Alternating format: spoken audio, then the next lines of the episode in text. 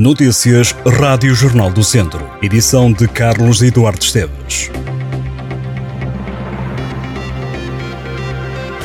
O Tribunal de Coimbra começa a julgar esta terça-feira sete arguídos acusados de formarem um grupo responsável por mais de 20 assaltos a cofres em lares no centro e norte do país, incluindo Tondela e Vila Nova de Paiva, entre abril e novembro de 2021. O grupo era liderado por um homem de 54 anos, de alcunha poeta, natural de Barcelos, que conheceu outros dois arguídos, o núcleo principal na prisão de Passos de Ferreira, onde dividiam a mesma cela. Diz o Ministério Público que Poeta decidiu criar o grupo, pelo menos a partir de abril de 2021, com a intenção de assaltar cofres em lares de idosos e estabelecimentos similares, com especial incidência nas regiões norte e centro.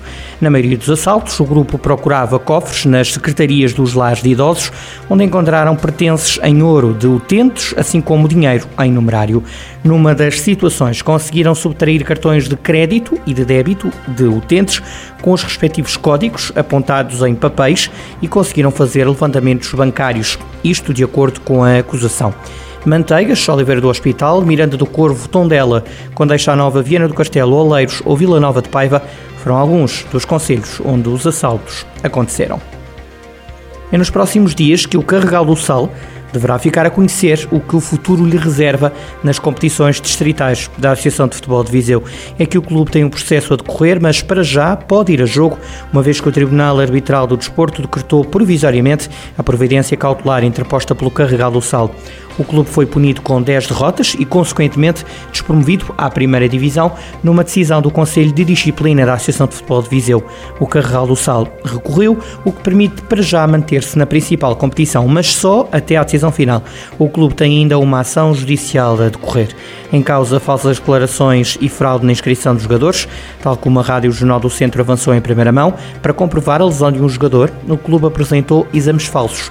O atleta em causa já estava inscrito, mas para que o Carregal do Sal pudesse inscrever mais atletas, deu o jogador como lesionado. Para sustentar esta versão, o clube teve que apresentar exames médicos que terão sido falsificados, já que o jogador nunca esteve lesionado.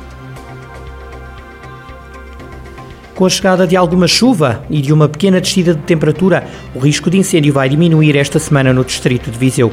Segundo informações do Instituto Português do Mar e da Atmosfera, esta terça-feira oito conselhos passam a estar pintados de verde, a cor do risco reduzido, o mais baixo do risco de incêndio. Nesta situação estão conselhos como Sinfãs, São Pedro do Sul, Viseu, Vozela, Oliveira de Frades, Tondela, Carregal do Sal e Mortágua. Em risco elevado estão São João da Pesqueira, Penedono, Tarouca, Armamar, Sernancelho e Mangualde. Em risco muito elevado estão, esta terça-feira, Moimenta da Beira e Tabuaço. Depois de semanas de sol e tempo seco, a previsão de chuva regressa para ficar durante toda a semana na região de Viseu. Já faltam poucos dias para a Ficton. A Feira Industrial e Comercial de Tondela acontece entre os dias 14 e 18 deste mês de setembro. No palco principal vão passar nomes como Chutes e Pontapés, Calema, José Cid ou Kim Barreiros.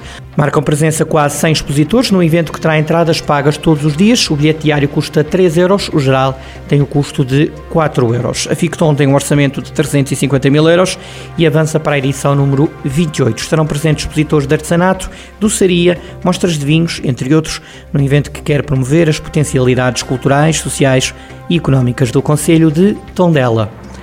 São mais de 36 km de novas ciclovias e 100 bicicletas que podem ser partilhadas pelos 14 municípios que integram a comunidade intermunicipal Viseu de Olafões.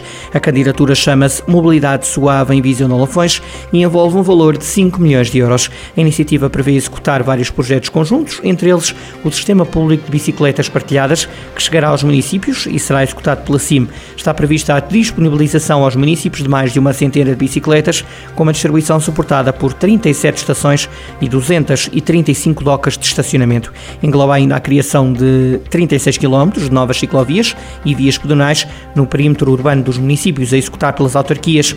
No passado mês de julho, a Simvisão de Lafões alargou o alcance do projeto de transporte flexível a pedido ir e vir, um serviço que possibilita aos utentes deslocarem-se de táxi de forma cómoda, económica e rápida em localidades que não são servidas de forma eficiente pela rede de transportes coletivos de passageiros. Estas e outras notícias em jornaldocentro.pt.